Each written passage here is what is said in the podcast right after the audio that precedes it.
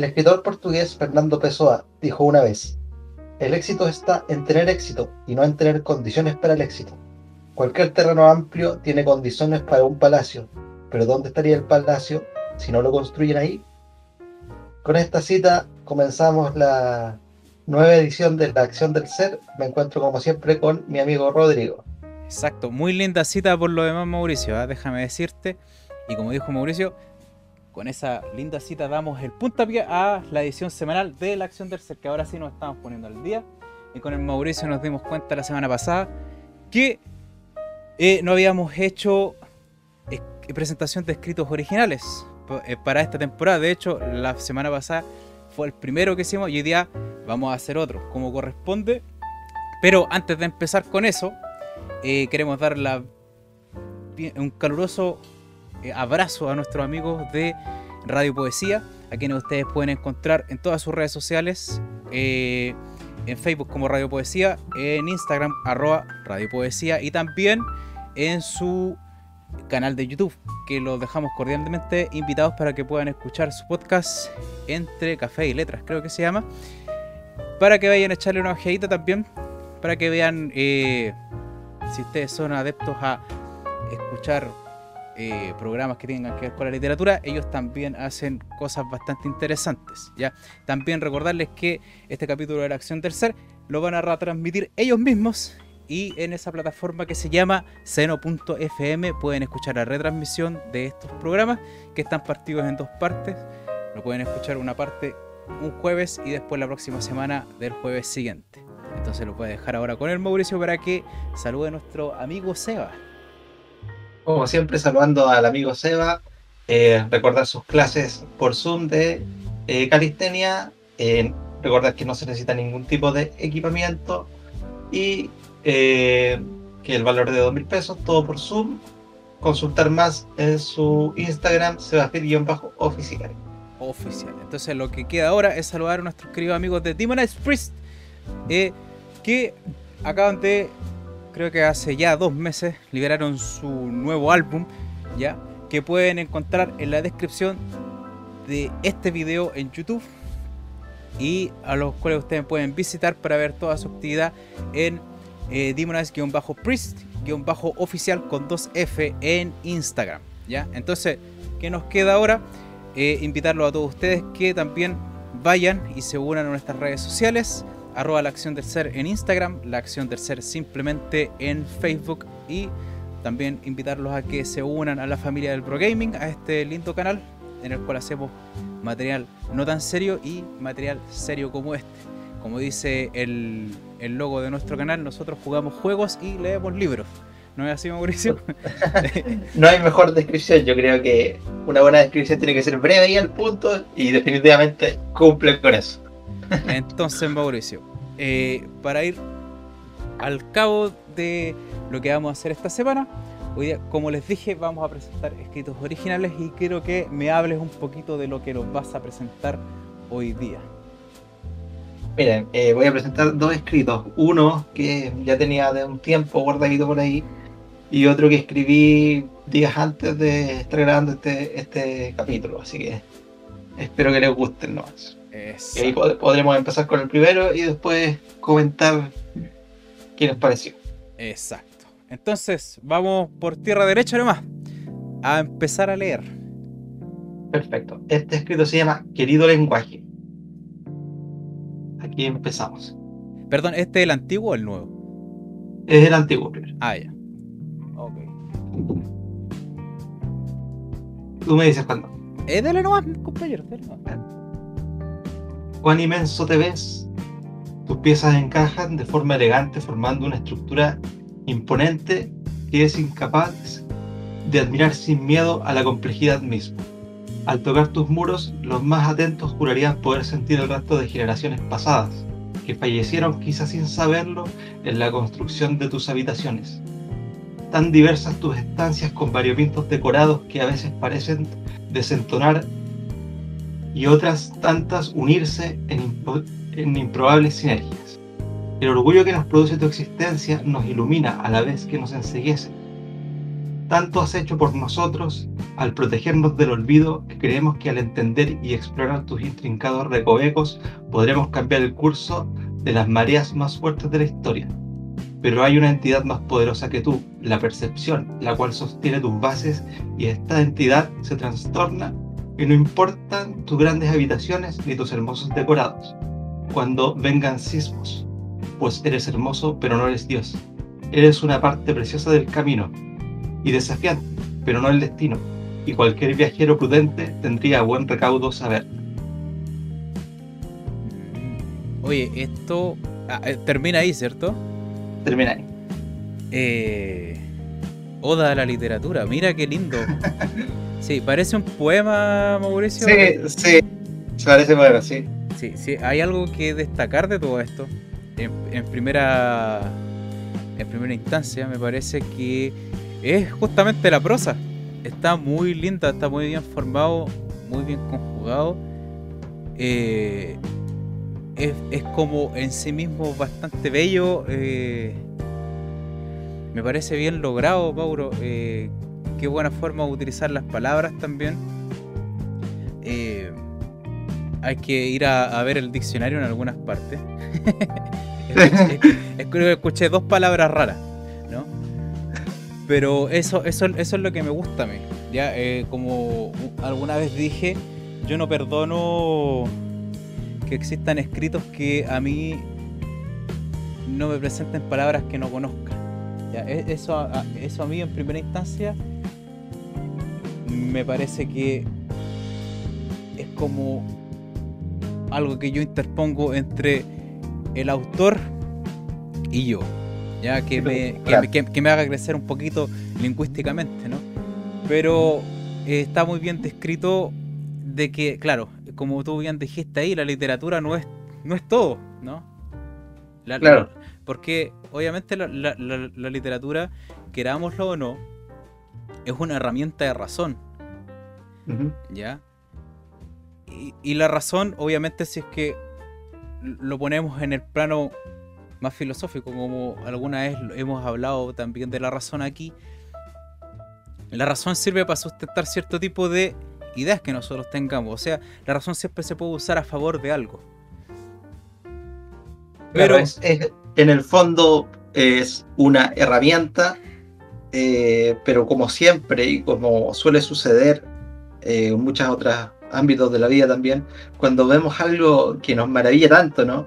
Que es tan complejo sobre todo y es tan entretenido de explorar como es la literatura, el lenguaje y todo lo que implica y además que es una parte importante que nos hace de quiénes somos como especie, ¿no? Porque si algo podemos hacer que los animales, que los demás animales no pueden hacer, es dejar eh, un registro de, lo que nos ocurrió anteriormente, ¿no? Eso ningún otro ser vivo lo puede hacer, ¿no? Entonces por eso muchas veces pensamos que quizás dominando el lenguaje mismo, ¿no? La literatura, eh, vamos a poder eh, sortear todas las dificultades, pero hay veces en las que eso no es suficiente, ¿no? Por eso es importante el mismo intercambio de ideas, ¿no? Exacto. El enfrentamiento de las ideas. Es por eso que, eh, como a lo que iba, es que la literatura viene siendo más o menos la mitad del entendimiento. ¿ya? Porque a través de la literatura uno no puede, ojo con lo que voy a decir aquí, eh, es como una afirmación un poco, eh, es como un salto bastante grande, pero uno no puede describir un corazón, ¿no? No puede describir, no puede, no, puede darse el lujo de uno de fundamentar, qué sé yo, qué sé yo una, una emoción o un sentimiento, ¿no? Eso surge del entendimiento de quien está leyendo, ¿ya? Esa es la magia de la literatura, más en resumidas cuentas. Pero así es, eh, em, tocamos, fuimos profundo bastante rápido, como que escaló, escaló, escaló, velozmente. Sí, y una de las cosas que también hay que tener en cuenta eh, al enfrentarnos a la literatura, hay muchas personas, y quizás nosotros alguna vez también, eh, sobre todo cuando uno es más joven y se introduce en este mundo, piensa que eh, si tú le vas a presentar un escrito a alguien, ¿no? O, o algún tratado de algún filósofo o lo que sea, esa persona inmediatamente como que va a entender tu visión, ¿no? Pero eso no es así porque eh, una cosa es el material literario y otras son las cosas que, las discusiones que nacen de aquello, ¿no? Los debates, por eso uno siempre se imagina a los filósofos entre todos discutiendo, ¿no? Quizás en una plaza por ahí, ¿no? Porque una cosa es presentar las ideas escritas y otra cosa es lo que puede salir de, de la conversación misma. Sí, eh, por eso eh, era lo que estaba diciendo antes, la razón se presta al fundamentalismo de lo que a nosotros lo que a nosotros nos surja la idea, ¿ya? Es por, es por, eso que, por ejemplo, yo puedo escribir algo y alguien puede entender algo muy diferente de lo que, de lo que yo estoy planteando. Es porque uno nunca sabe en...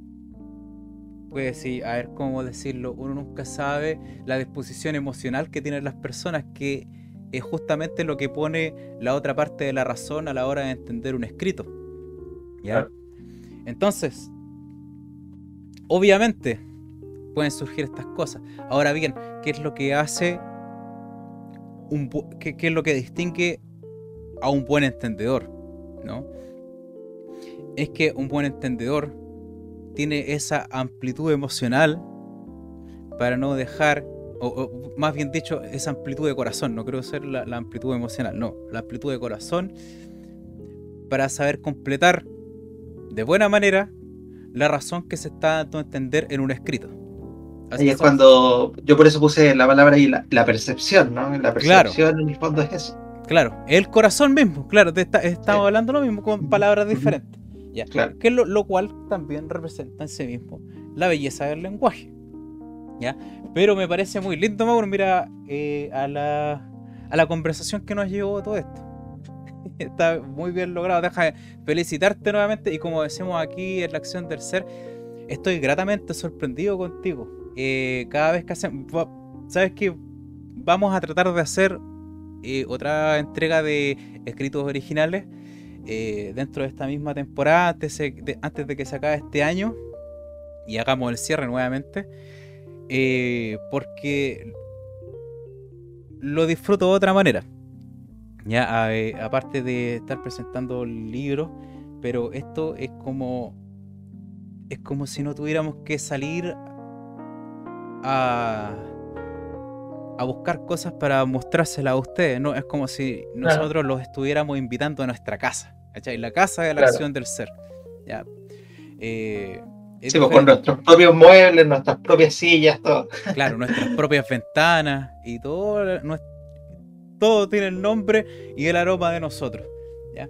Es por eso que eh, encuentro que es diferente, ¿ya? Es como es hasta refrescante. Entonces, Mauro, quiero invitarte a que hagas la siguiente lectura que viene siendo el del escrito más nuevo. ¿Cuándo, terminaste, ¿cuánto terminaste de leer esto? ¿Va de, leer esto, eh, de escribirlo? Antes de ayer. Antes de ayer. Ya, está fresquito entonces. Está fresquito. Este video se llama Perfección. Mm, ya. Esto va a estar interesante. Comenzamos entonces. Si todo fuera posible, si cada paso pudiera darse sin esfuerzo y con gracia, si la carga nunca pesara y la luz estuviera siempre brillante para guiarnos, si el recuerdo de nuestros errores y faltas no nos atormentara, ¿viviríamos en carne propia los sueños perfectos? ¿O las sombras encontrarían de igual manera su camino?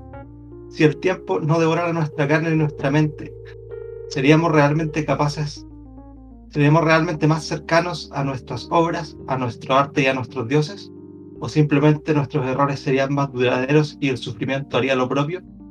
Quizás, y solo quizás, las respuestas a estas interrogantes están en nuestra naturaleza, pero la naturaleza humana es una de engaño, de humo y espejos ingeniosos, de pasillos laberínticos para protegernos del daño que trae la verdad. Pero si al final la perfección a la que aspiramos, ese afán de dominar lo indomable, no hace desaparecer el dolor, entonces nos veremos forzados a mirar dentro de la oscuridad que ha nacido de ese menester, y tal vez presenciaríamos que el dolor no es el culpable de nuestras sombras. Esas manchas que no podemos lavar y esa carga que debemos llevar. A ver, me, me quedé callado porque... ¿Podéis volver a leer ese último párrafo, Mauricio, por favor? Por favor. Pero si al final la perfección a la que aspiramos, ese afán de dominar lo indomable, no hace desaparecer el dolor, entonces nos veremos forzados a mirar dentro de la oscuridad que ha nacido de ese menester, y tal vez presenciaríamos que el dolor no es el culpable de nuestras sombras, esas manchas que no podemos lavar y esa carga que debemos llevar. Mm, qué lindo. Qué lindo. Claro, a lo que uno. Claro, e, es como que a mí me asalta la duda así, al tiro. ¿Ya? Porque obviamente est- esto te deja bastante que pensar con eso. Yo, yo lo encuentro realmente interesante. Eh, Sí, a mí, a mí lo, que, lo que me inspiró para este escrito es eh, todas esas situaciones en las que nosotros fantaseamos cuando estamos pasando por momentos eh, muy difíciles y nos imaginamos una vida perfecta, ¿no? Y muchas veces nos imaginamos la vida sin dolor, ¿no? Donde nada nos falte. Pero siempre eh, está ahí el, dolor de una u otra manera. Entonces, ¿es el dolor realmente una maldición o algo que debemos sobrellevar? ¿no? Esa es, la pregunta que, nos tendríamos que hacer, ¿no? Y, y realmente, ¿qué estamos sacrificando al escapar de, es- de- de ese mismo dolor? Quizás nos estamos haciendo más daño, ¿no? Mm. Fíjate, Mauricio, que a propósito de lo que estáis hablando, yo me he hallado a mí mismo también entre medio de esas fantasías, ¿no? Y fíjate que un día decidí llevarlo todavía más lejos, ¿ya? De querer, de querer hacer perdurar esa sensación de que no existe ningún menester dentro de mí, de que todo está satisfecho eternamente, por los siglos de los siglos, sin, sin perturbaciones. Y fíjate, ¿tú sabes lo que encontré al final de ese camino? Y contraste. Un terror inmenso. Yo creo que no existe peor cosa. Yo creo que debe ser el infierno. Que dentro de ti no se haya ningún menester, ninguna necesidad, ninguna carencia. Porque entonces, ¿de qué te sirve pensar? Fíjate que lo llevé, lo, lo llevé tan lejos que dentro de la inmanencia de las cosas que existen dentro de nosotros, de todos los pensamientos que nosotros arrastramos, sin la necesidad, pensar sería como un reflejo, como despertar por la mañana. Ya no sería, ya, ya no sería pensar. Es Sería- como lo dijo Nietzsche una vez en, en alguna cita que leí por ahí, que se puede tener hambre de estar demasiado satisfecho, ¿no? Claro. Y, y, es, y es como, claro, si uno lo piensa, cuesta visualizarlo porque es como, es como un oxímoron, ¿no? Es como, ¿cómo voy a tener hambre si estoy satisfecho, ¿no? Pero imagínate que todo lo que nosotros hacemos de alguna u otra manera eh, es porque algo nos impulsa, ¿no? Pero ¿qué pasaría si ya no tenemos eso que nos impulsa, pero aún así nos quisiéramos mover, ¿no? Y no pudiéramos, eso, eh, eso es peor que cualquier dolor que uno pudiera sentir, ¿no? Entonces, claro, e- es, como. es- es- Este tópico en particular puede que dé para muchas cosas que hablar, pero inevitablemente también eh, me quiero colgar algo que lo de lo que dijiste antes. O sea, ¿qué pasaría con nosotros si es que no estuviéramos definidos por la mortalidad? ¿Ya? Eh, si tuviéramos tiempo ilimitado para subsanar cada una de estas menesteres. ¿Ya? Y fíjate que llegaríamos a la. a podríamos, si tuviéramos la libertad del tiempo, del ser en el tiempo, llegaríamos, o, yo creo que incluso se podría hacer realidad este infierno del que te había hablado antes. Porque con todo el tiempo del mundo, de todas las eras que van a pasar, uno bien podría encontrar una respuesta a todos los menesteres. Y ahí se hallaría uno detenido en el tiempo. Con el pensamiento De- co- co- co- como un reflejo, como te digo yo. ¿ya? De hecho, por, por eso, eh, entrando un poco con el tema de la teología, Por eso eh, es extraño la percepción que, los cristianos tienen sobre la eternidad como una bendición, ¿no? Y yo sin, que, sin querer ser eh, arrogante ni nada, pienso que es porque eh, las personas en general no se ponen a pensar realmente lo que significa el concepto de eternidad, ¿no? De inmortalidad. Claro. De, y, de hecho, no podemos ir más profundo, y si el infierno existiese y los culpables de los pecados más grandes del mundo tuvieran que ser castigados por la eternidad, eh, podríamos incluso decir que ningún crimen, por más horrible que sea, merece castigo eterno. ¿no? Claro. Entonces eh, ahí se trastoca toda la percepción de lo que somos como ser humano. Eh, si tuviéramos acceso a eso, ¿no? Claro. Me hiciste acordar de. Me hiciste acordar de. ¿Cómo se llama? De algo entretenido que una vez me contó mi papá que mi viejo trabajó mucho tiempo eh, pintando en una iglesia protestante. ¿Ya? Y ahí tuvo la oportunidad de escuchar que una vez fue un teólogo a, a dar una charla. Y, el teólogo llegó y dijo, Dios está en el infierno. Y todos como que se escandalizaron un poco, pues entonces dije, pero ¿qué, qué está hablando este sujeto? claro. Y le empezaron a preguntar, ¿qué, qué está diciendo usted? ¿Y, ¿Y, acaso no es omnisciente? Le preguntó a la gente. Entonces, claro, claro eh, ahí hay otra, hay, hay otra, sin ir más lejos, lo que significa ser omnisciente o todopoderoso. Ya, e, e, son conceptos que toma, que arrastran tantas cosas que de cierta manera la representación de la divinidad a través de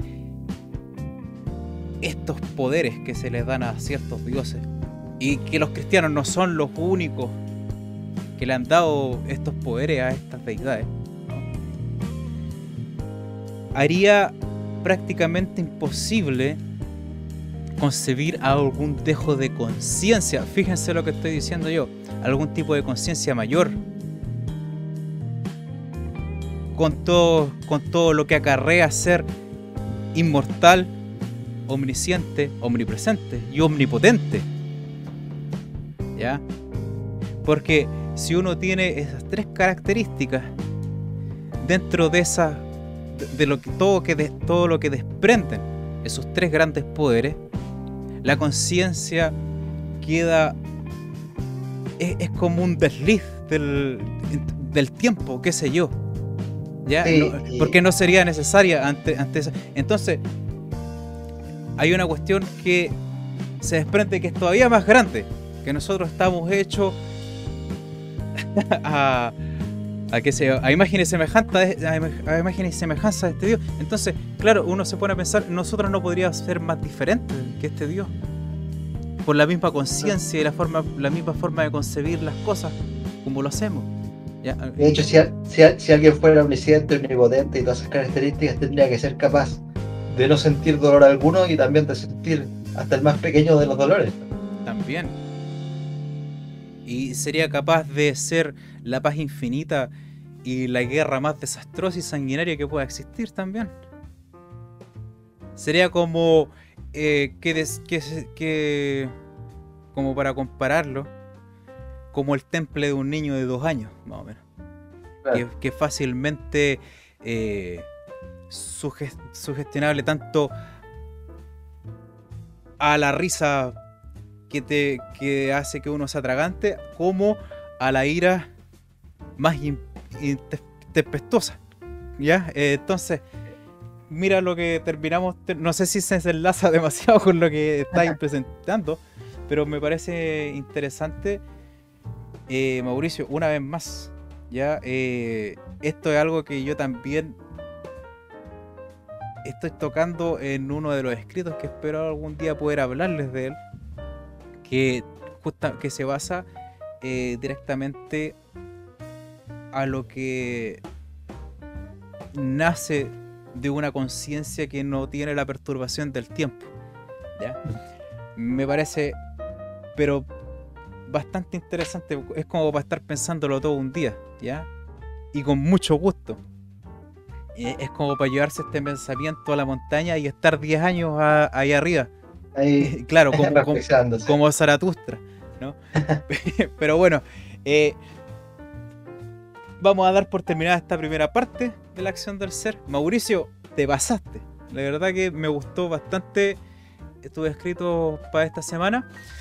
Eh, no se olviden de ir a visitar las redes sociales de Radio Poesía, que gracias a ellos estamos al aire ya para todo nuestro público colombiano y déjenme decirle que nosotros apreciamos bastante que hay algunos de ustedes que también se hayan ido acercando a nosotros. Así que los dejamos invitados para que la próxima semana eh, se cuelguen a la transmisión de Radio Poesía a través de la plataforma de seno.fm.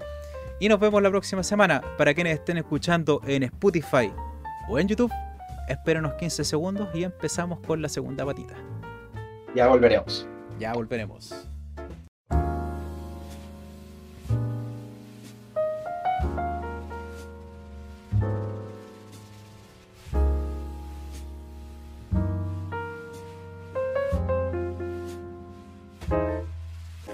Sean todos bienvenidos a esta segunda parte de este show llamado La Acción de Ser, el cual hago con mi queridísimo y mejor amigo Mauricio. Mauro, ¿cómo estáis para esta segunda patita de lectura? Listo y dispuesto. Listo y dispuesto. Oye, antes de que empecemos la lectura, vamos a hacer eh, mención de un par de comentarios que nos dejaron en el capítulo anterior, que es de Olvido del Camino, en busca de la esencia más atalaya celeste. Ya. Eh, toca paralela. Uf, prepárate. Dice, aún busco mi nombre. Las divisiones ideológicas nos matarán unos a otros.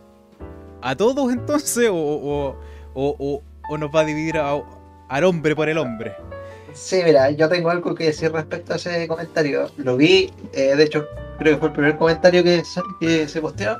Eh, la verdad es que la palabra ideología está como un poco mal entendida porque una ideología no es más que un conjunto de ideas, ¿no? Eh, y al final, si una idea no se enfrenta con otra idea, no, no, hay, no se puede prosperar tampoco, ¿no? Entonces yo creo que no hay que tenerle miedo necesariamente al enfrentamiento de ideas en por sí, ¿no? Sino al detalle que, que puede llevar eso, ¿no? Claro, De cómo se enfrentan las ideas, no al enfrentamiento en sí mismo, ¿no? claro.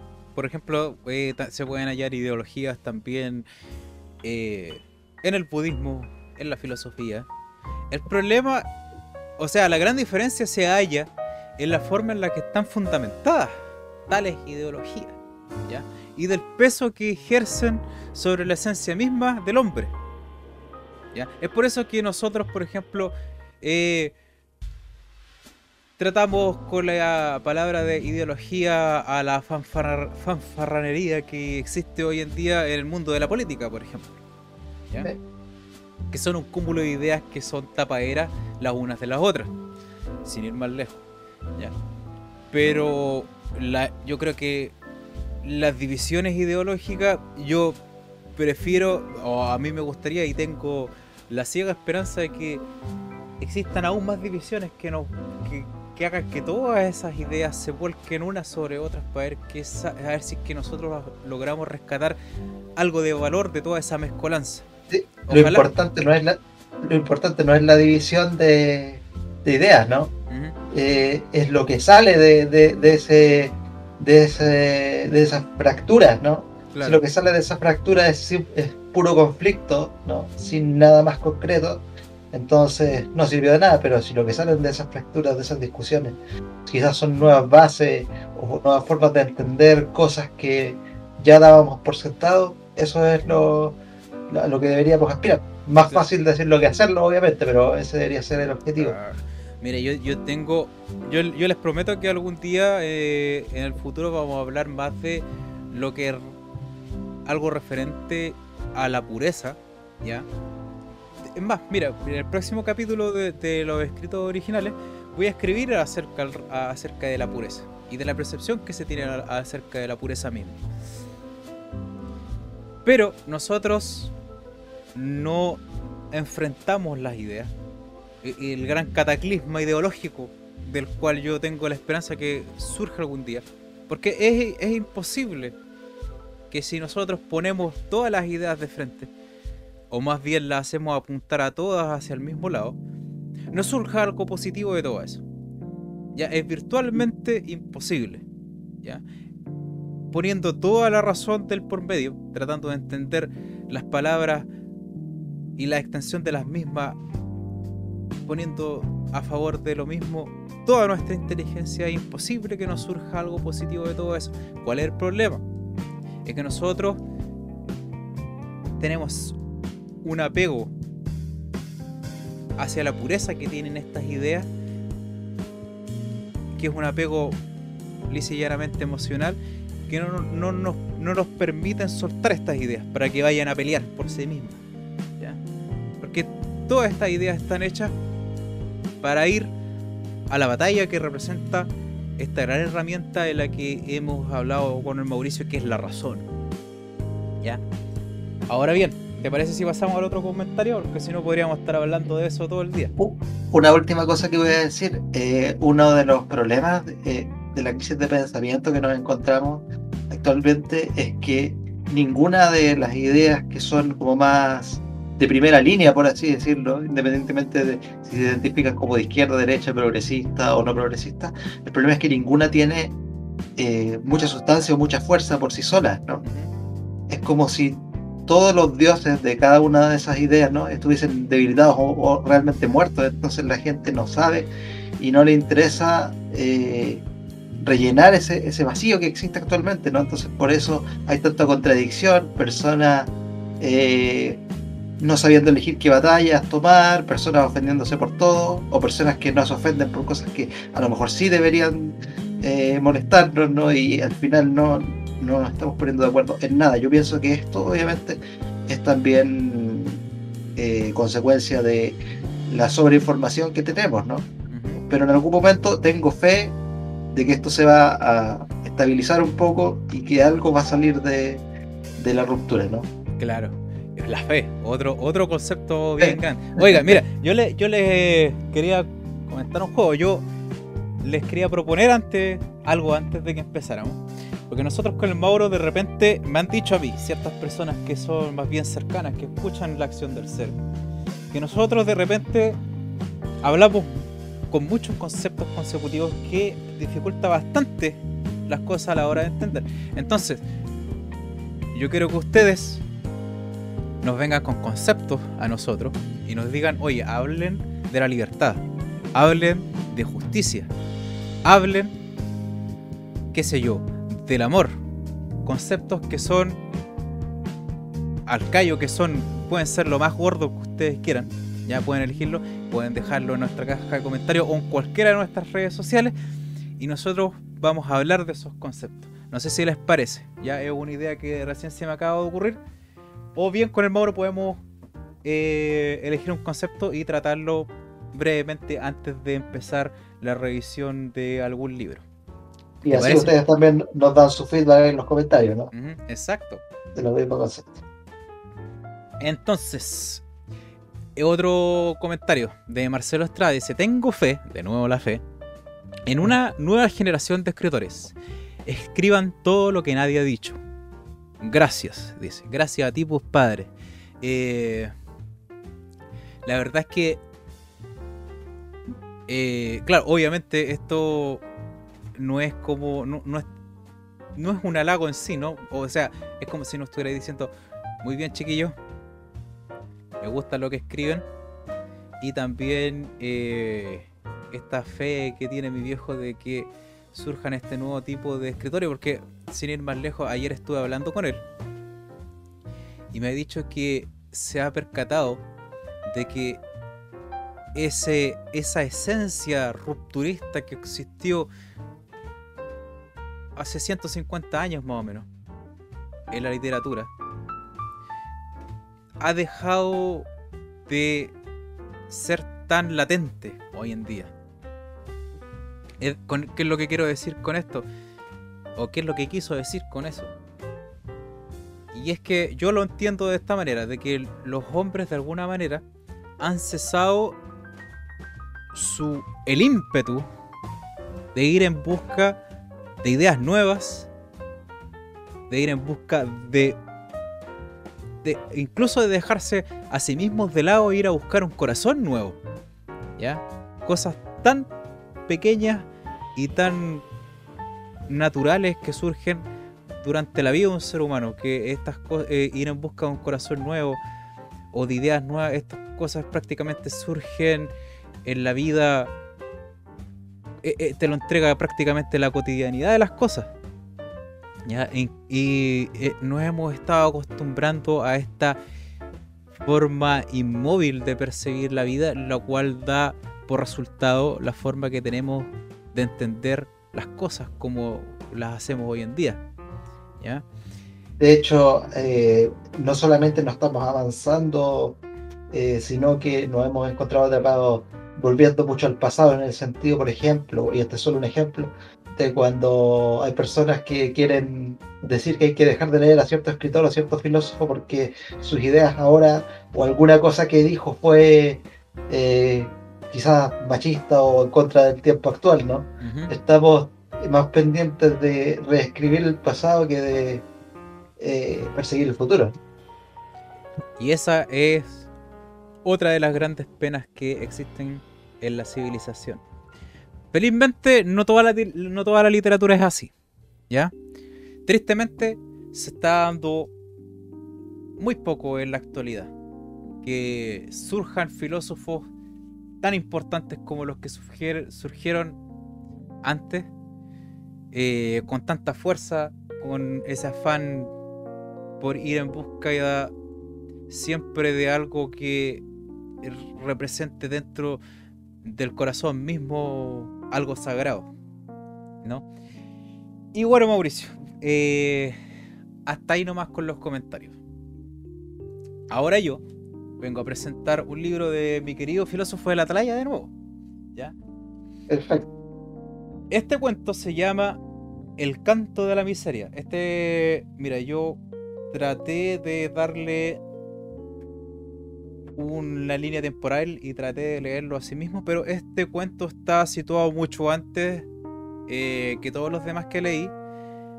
probablemente es uno de los primeritos. Eh, también más adelante planeo eh, escribir un cuento que sea anterior a todos los que he estado presentando. Y a todo esto, muchas gracias a la gente que me ha comentado directamente sobre estos escritos, tanto de Mauricio como los míos. ¿Ya? Entonces un traguito de agüita antes de empezar y voy a empezar la lectura, dice. El canto de la miseria. Desde mi atalaya vi a paso de hormiga, perdón, desde mi vi cómo, a paso de hormiga, la aurora se posesionó del firmamento nocturno hasta dejarlo idéntico a un puro manto célico. Esa mañana escuché un susurro que parecía cantar. Mi mente se estremecía por saber su procedencia.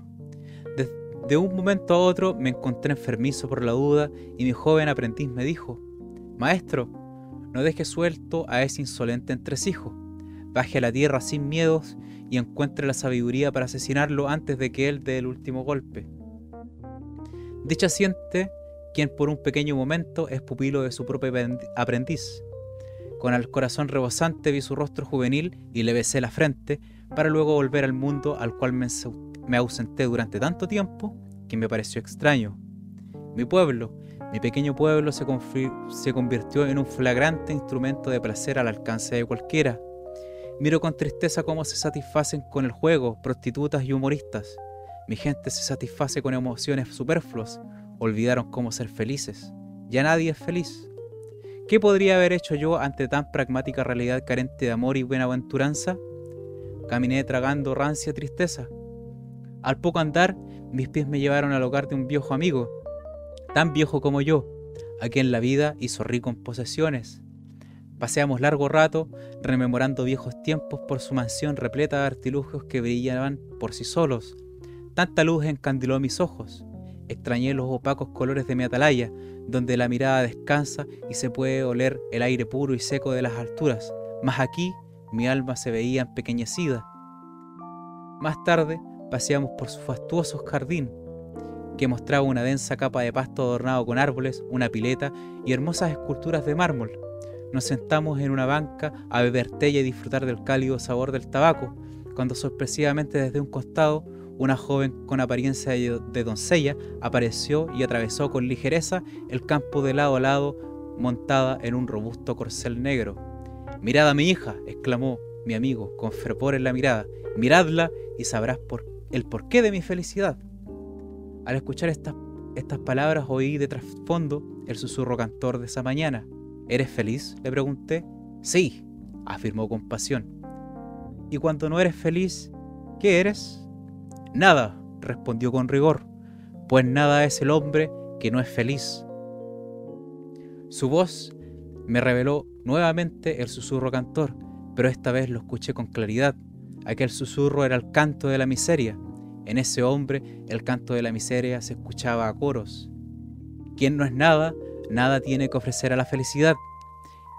Quien no es nada es un frasco vacío, una cosa, y las cosas no son felices ni hacen feliz a nadie. Mas debo callar, callar para siempre para los que no tengan oídos similares a los míos. Al anochecer me retiré de ese ostentoso aposento atiborrado de artilugios, casi huyendo del canto de la miseria, el cual me provocaba para entonces insufribles dolores. En el camino de vuelta a mi amada atalaya, percibí nuevamente el susurro cantor. Miré a mi alrededor sintiendo el sudor frío como una escarcha sobre la piel. Mas ya era tarde, no había nadie por las calles. Traté de buscar a quien entonaba esa ambigua melodía que me indigestó. Traté de escapar, pero fue inútil. Corrí, pero simplemente no podía dejar de escuchar esa música tan hostil para mi alma.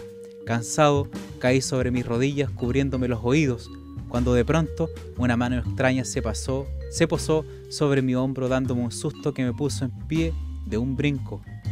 Agitado, agitado, busqué con la mirada al extraño que me tomaba por asalto esa noche. Era un mendigo que me pedía una limosna. De él provenía el susurro cantor. ¿Por qué escapáis? ¿Es tanta tu tacañería que huyes de un mendigo hambriento? Me preguntó. Perdonadme, le dije, poniendo unas monedas en su palma embarrotada. El mendigo, empuñó las monedas y caminó aleatoriamente en la oscuridad, pero antes de que pudiese perderlo de vista, alcé mi voz y le pregunté, Tú mendigo, que te excluyen de este mundo burgués sin compasión, cuando no eres feliz, ¿qué eres? Miserable, respondió con enérgica voz a lo lejos, pues miserable es quien no vive en felicidad. En ese humilde pordiosero el canto de la miseria se escuchaba molesto, como alaridos de un religioso un domingo por la mañana. La miseria no busca la felicidad y la, felicidad jamás se dejará tocar por el odio y el resentimiento que guarda la miseria. Hay por ustedes los miserables, por ser un caso perdido para amar y ser amantes, mas debo callar, callar ante esta fea estirpe que prolonga el sufrimiento y lo vierte sobre sus pares. Caminé durante horas en medio de la soledad tratando de evitar el retorno a casa. Algo en esta tierra me mantenía atado a esta gente, a este olor. Era como si pudiese escuchar un grito que pedía ayuda proveniente de todas las mentes que en esa noche reposaban apaciblemente en sus lechos. La tierra quiere algo de mí, quería un trozo de mi corazón que fuera la medicina para este horrible dolor, mas es imposible hacer entrega del amor más grande estando entre hombres, pues entre tanta gente el amor se vuelve plebe. Antes de entrar a mi amada atalaya, vi con desconsuelo a mi alrededor y exhalando un aliento de intensa desolación dije, querida tierra mía, ya no, ya no llores por tu corteza lodosa y podrida, mejor esfuérzate por darnos a un ser elevado que nos indique el punto más alto en este amplio charco de tragedias. Da a luz a un animal supremo que se lance desde lo alto a tu superficie y penetre en todas las bondades. Danos al hombre que nos hará libre tanto del cielo como del paraíso, y nos devuelvan nuestras garras y colmillos. Me mordí la lengua para que ya no escupiera más veneno en contra de mi tierra querida. Ya en mi atalaya no pude escuchar el canto de la miseria aún haciendo un esfuerzo, y la angustia junto con el pesar que me acompañó durante el día se fumaron en cuanto me hallé inmerso en esa soledad, donde los espíritus fuertes, fuertes encuentran la infinita gratitud hacia sí mismos. Mi estimado discípulo se acercó ofreciéndome un trozo de pan y un vaso de vino. Luego, en total silencio, dobló su figura sobre sí mismo y tomó una postura reflexiva, la cual demostraba tanta serenidad que hacía parecer, hacía parecer a su intenso pesar una apacible siesta. Sin embargo, al abrir sus ojos para apreciar el firmamento nocturno a través de la ventana, el candor de su abstracción se proyectó como una llama lujuriosa a través del vidrio. Él ya no estaba en la atalaya, ni conmigo, ni siquiera ya estaba en el mundo. En ese intentar, intertanto, perdón, me interpuse en su mirada. Traté de escuchar el susurro cantor, pero todo en su interior era un intenso silencio. Cuando no eres feliz, ¿qué eres? le pregunté. No feliz, respondió. Me senté frente a él con la primera sonrisa en todo el día. Cuerdo, exclamé. ese es el canto, va, ese es el canto de la miseria. Mira, eh, tengo que decir que es uno de los escritos tuyos que más me ha gustado, eh, principalmente porque yo también eh, no solamente he escrito, sino he reflexionado bastante de lo que significa la felicidad, ¿no? Y de los grandes viajes internos y a veces también externos que realizamos para poder encontrarlo, ¿no? Y creo que este escrito refleja bastante eso, ¿no? Que eh, o son las o son las posesiones materiales lo que algunos buscan, o es salir de determinada situación lo que otras personas buscan, ¿no? Eh, pero la respuesta es algo mucho más interna, ¿no? Mucho más personal de, lo que es la, felicidad, ¿no? Claro.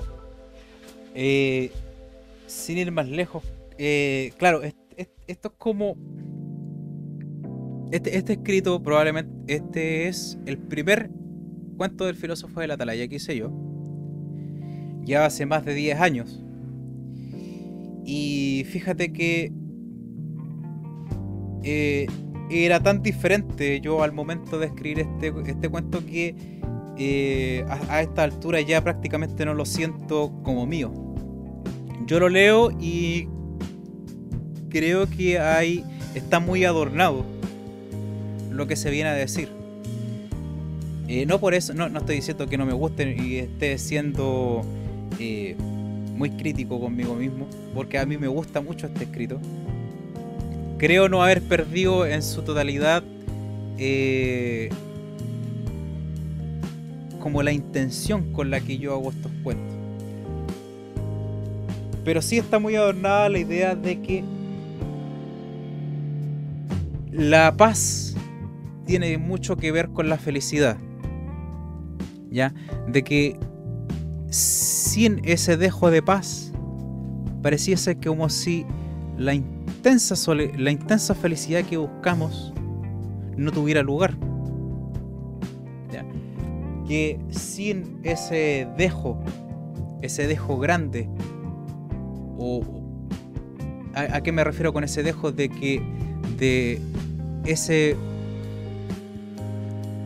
energía que surge de nosotros por querer soltar todas las amarras, ¿ya?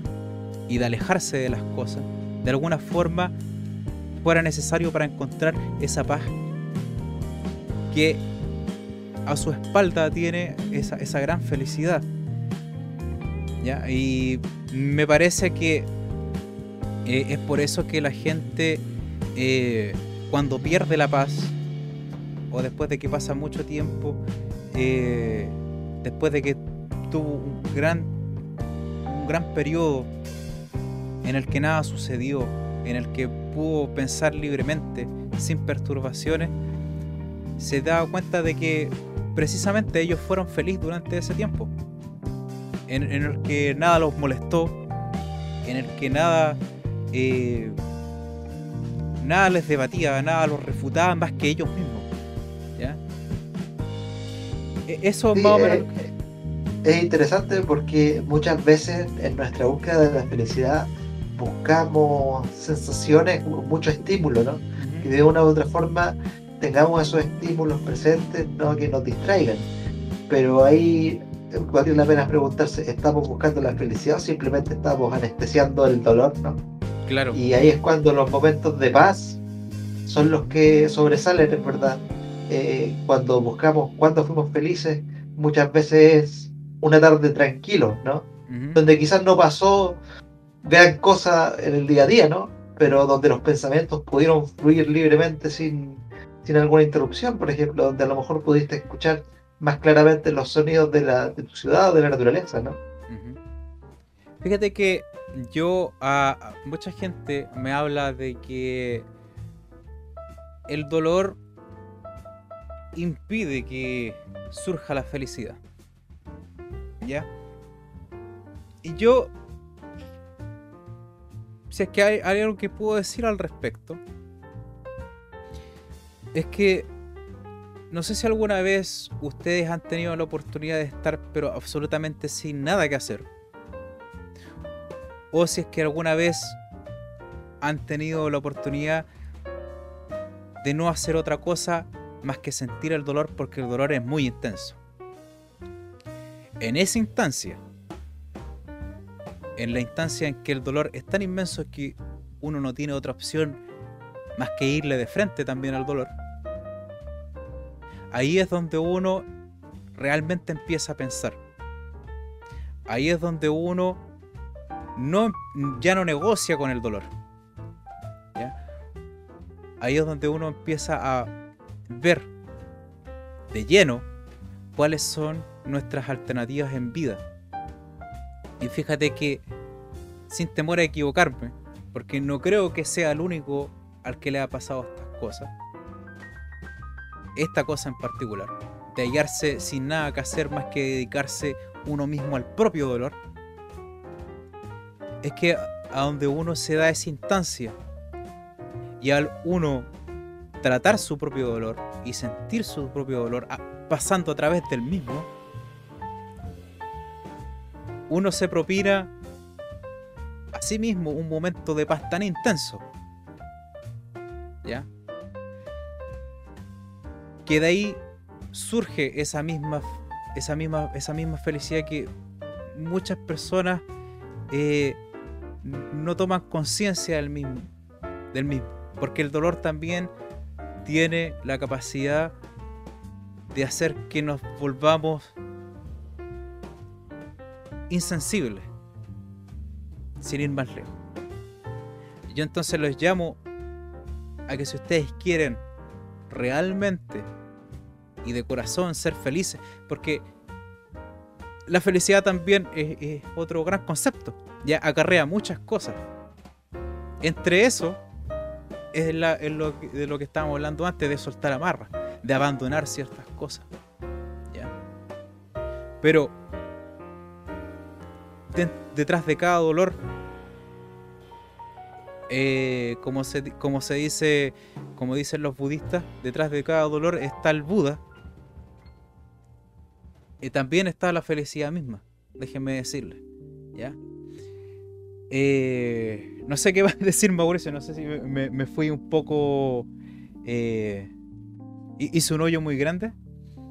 No, de hecho te, iba, te, iba, a comentar precisamente eso, que muchas veces pensamos que la batalla es contra el dolor, así como yo, contra, contra esto que me está haciendo sentir mal, ¿no? Pero eh, lo mejor eh, y más difícil también que la pelea enfrente es adentrarse en, en aquello, ¿no? En por qué está sucediendo, ¿no? Porque al final el dolor, querámoslo o no, es parte nuestra, ¿no?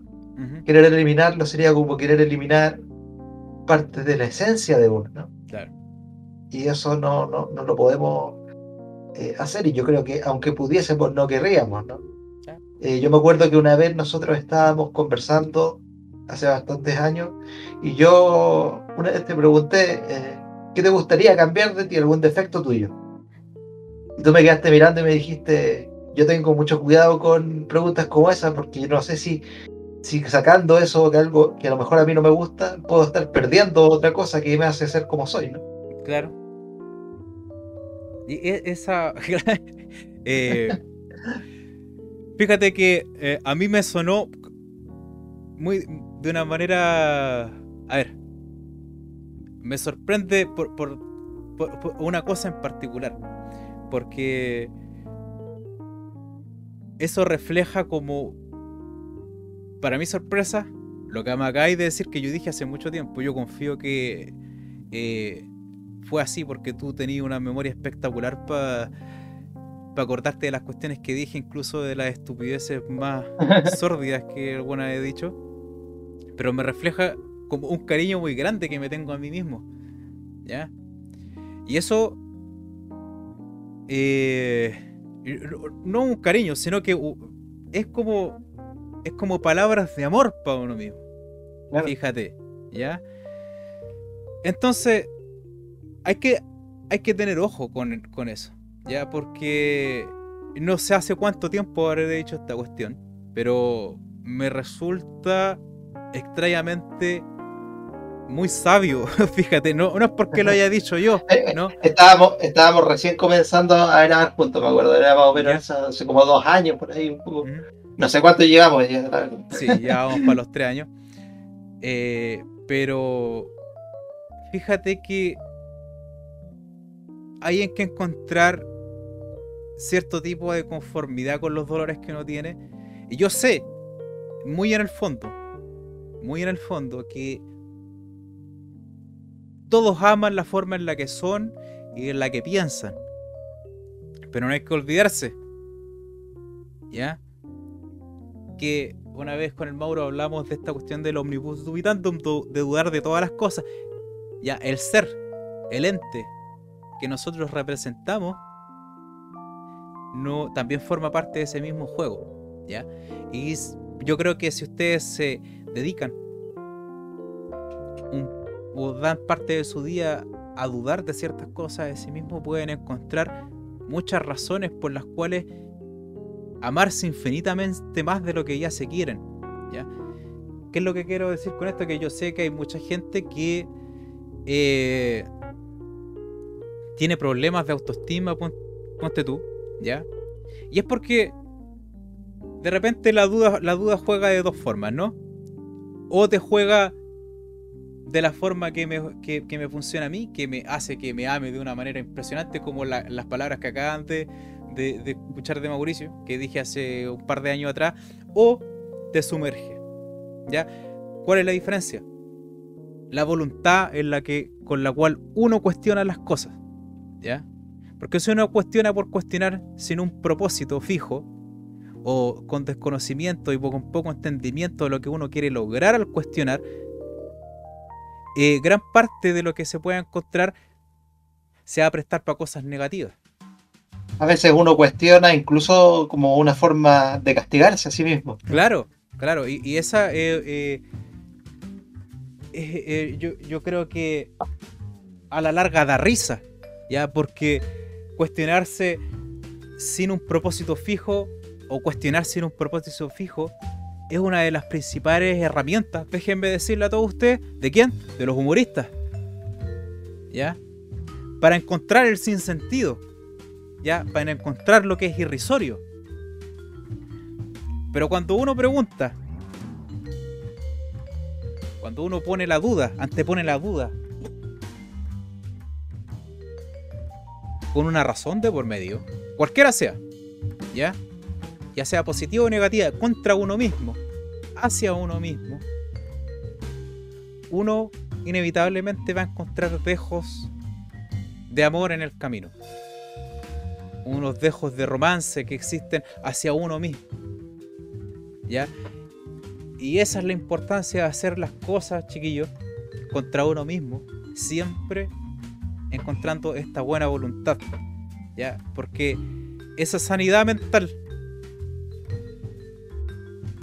esa buena aventura que existe para ir y pensar, para emprender un camino hacia el pensamiento, sin trabas de por medio, sin resentimientos con uno mismo, ya habiéndose perdonado plenamente por todo lo que hizo y por lo que va a hacer, y sabiendo que aunque uno eh, cometa los errores más estrepitosos a lo largo de la vida, uno siempre va a saber perdonarse y encontrar el camino hacia el perdón. Uno tiene que tratarse con mucho cuidado. Y eso es algo que yo he aprendido últimamente, fíjate que siendo padre también ya, a través de mi hija. Eh, a mí mi hija me, me ha enseñado muchas cosas, ¿ya? Y una de esas es que uno tiene que saber perdurar en el tiempo encontrando buena salud, principalmente mental. ¿Ya? De ahí nace todo. De ahí nace la voluntad para hacer, qué sé yo, para ponerse en forma, para eh, lograr ciertos objetivos, para soportar, qué sé yo, el rechazo y cuestiones como esa. ¿Ya? ¿Algo más que añadir, Mauricio?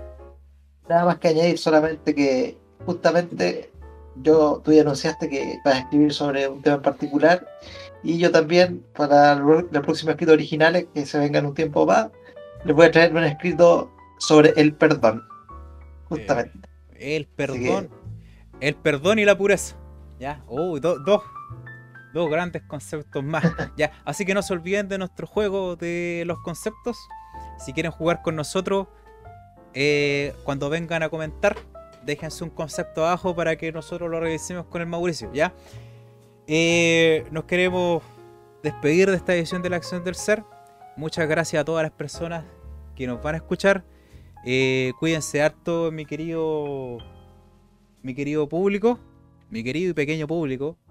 Y nos estamos viendo en la próxima edición de la Acción del Ser. Se despide Rodrigo Macrónimo Estrada, deseándoles nada más y nada menos que una bonita lectura. Mauricio. Que tengan una bonita semana, bonita lectura y ya nos estaremos encontrando la próxima semana. Que estén muy bien. Recuerden dejar sus comentarios y nos estaremos viendo. Exacto. Nos vemos y nunca paren, no paren de leer, chicos. Hasta luego.